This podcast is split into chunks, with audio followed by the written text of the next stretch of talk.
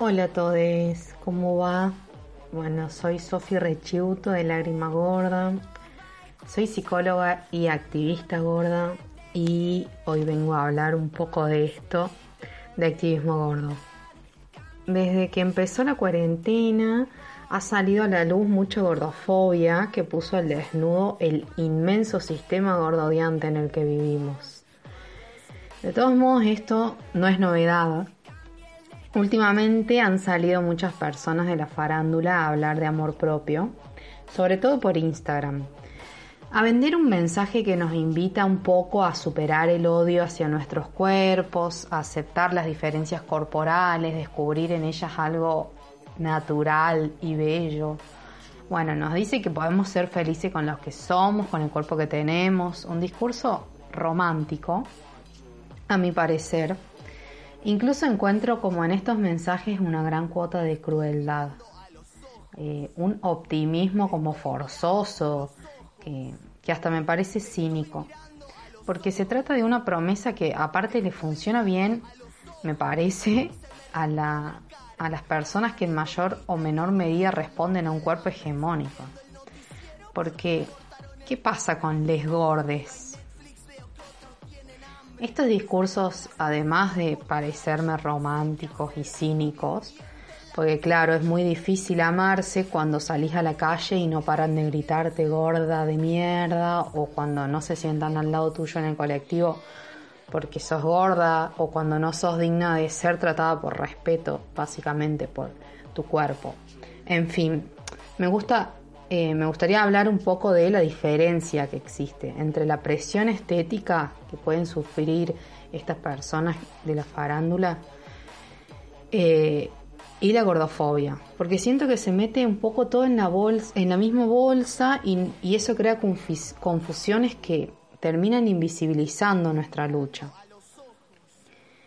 ¿Qué pasa con la presión estética? Yo entiendo como presión estética algo que dicta reglas, que nos impone el deber ser de determinada forma, atentando directamente contra nuestras corporalidades y estableciendo además como un estándar de belleza irrealista, inalcanzable, que solo genera frustración y odio hacia nuestras cuerpos. Que nosotras, nosotres, terminamos odiando nuestras nuestros cuerpos.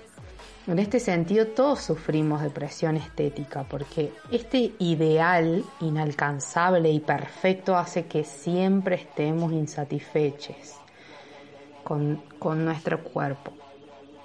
Algo muy diferente, me parece, es lo que conocemos como sistema gordodiante.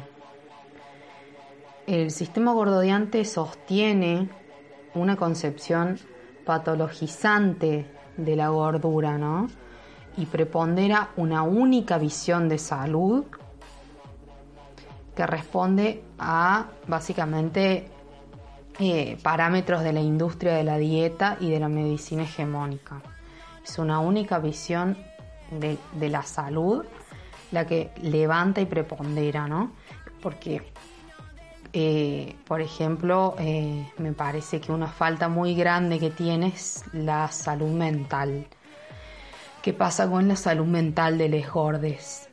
Bueno, este sistema incluye criterios que hacen al reconocimiento de cuerpos válidos sobre otros que no lo son. ¿no? Induce a la sociedad a adaptarse a determinados patrones de belleza y de funcionalidad imponiendo prácticas de vida bajo el nombre de la salud, de esta salud que hablamos, eh, de la felicidad y todo bajo el poder de la legitimidad de la ciencia, de la medicina hegemónica. Claramente la opresión hacia las personas gordas no es una cuestión meramente de salud o estética, sino que está, es algo que está totalmente conectado con el mercado multimillonario de la dieta. Hay cosas que realmente le conviene al mercado de la dieta y que de hecho se ocupan de ocultar. Eh, el activismo gordo, ¿qué pasa? Resiste y critica a este conjunto de significados sociales y culturales históricos que impone la norma. Resiste estas lógicas de culpa porque también el sistema gordo de antes se maneja con sosteniendo, digamos, esta lógica de culpa, diciendo que toda esta coyuntura social de la que estoy hablando responde a una responsabilidad individual y psicológica de las personas. Esa es como una lógica de culpa. Si sos gorda, si sos gorde es porque querés, es tu culpa. O si no te amás, también es tu culpa. Como que el sistema legitima esto, que el problema es psicológico e individual, desconociendo las causas sociales.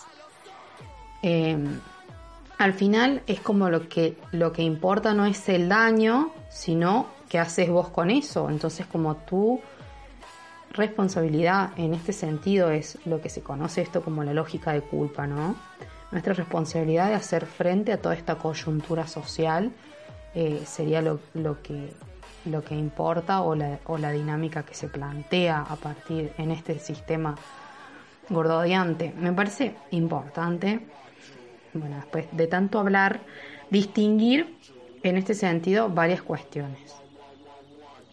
Ni es lo mismo sufrir depresión estética que vivir oprimide por ser gorde en una sociedad extremadamente gordofóbica, ni el amor propio es una mera responsabilidad individual.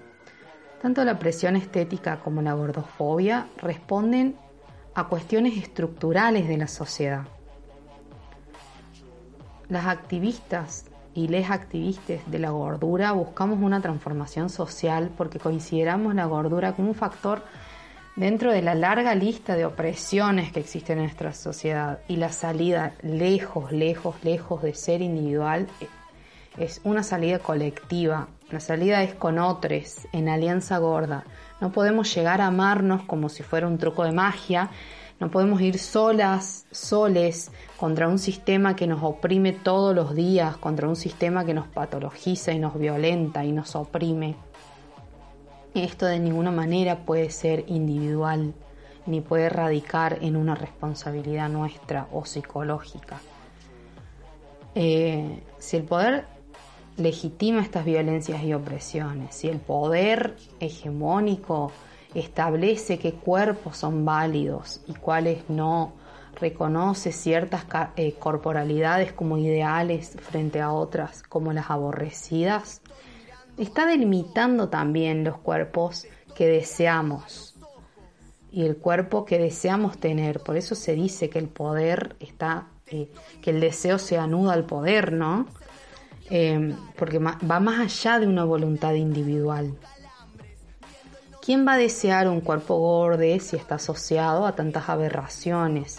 Si un cuerpo gordo es un cuerpo sucio, si un egorde es alguien dejade, eh, enfermo, eh, eh, no sé, tantas estigmas que tiene alrededor la palabra gorde o la persona gorde, ¿no? ¿Quién va a desear un cuerpo si está asociado a tantas aberraciones? Si vivimos en una sociedad extremadamente gordodiante que se cansa de señalar constantemente nuestros cuerpos como lo peor que te puede pasar.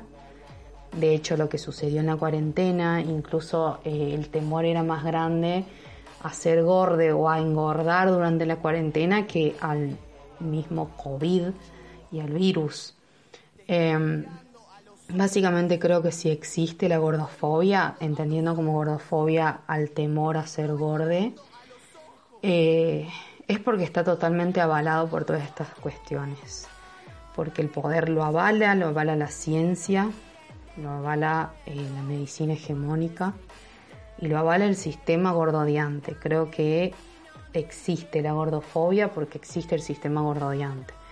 Y todo esto está lejos, lejos, muy lejos de tener una solución individual y psicológica, sino que es algo estructural y social em, que está en, responsabilidad de todos poder hacerle frente.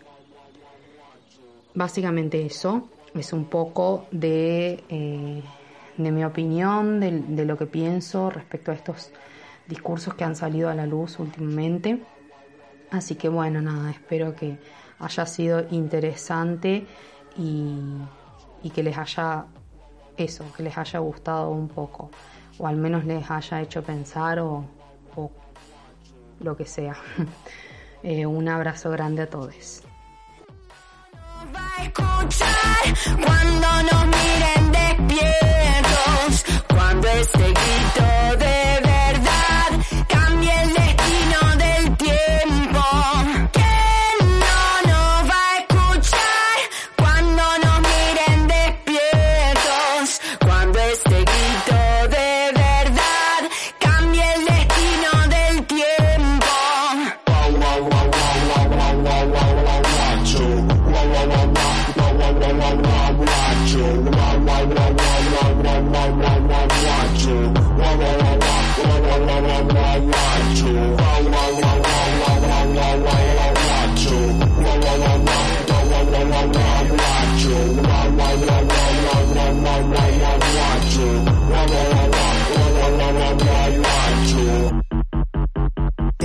Mirando a los ojos.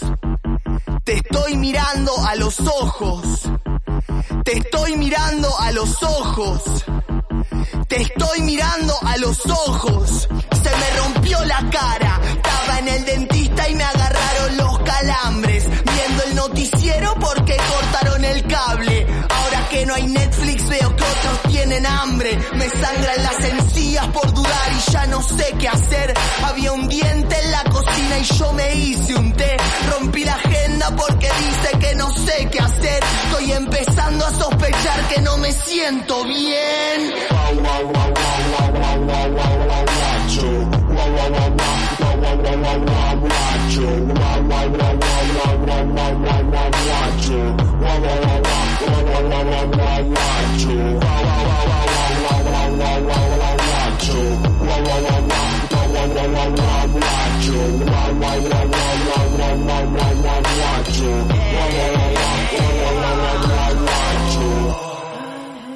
Te estoy mirando a los ojos. Te estoy mirando a los ojos. Te estoy mirando a los ojos. Te estoy mirando a los ojos.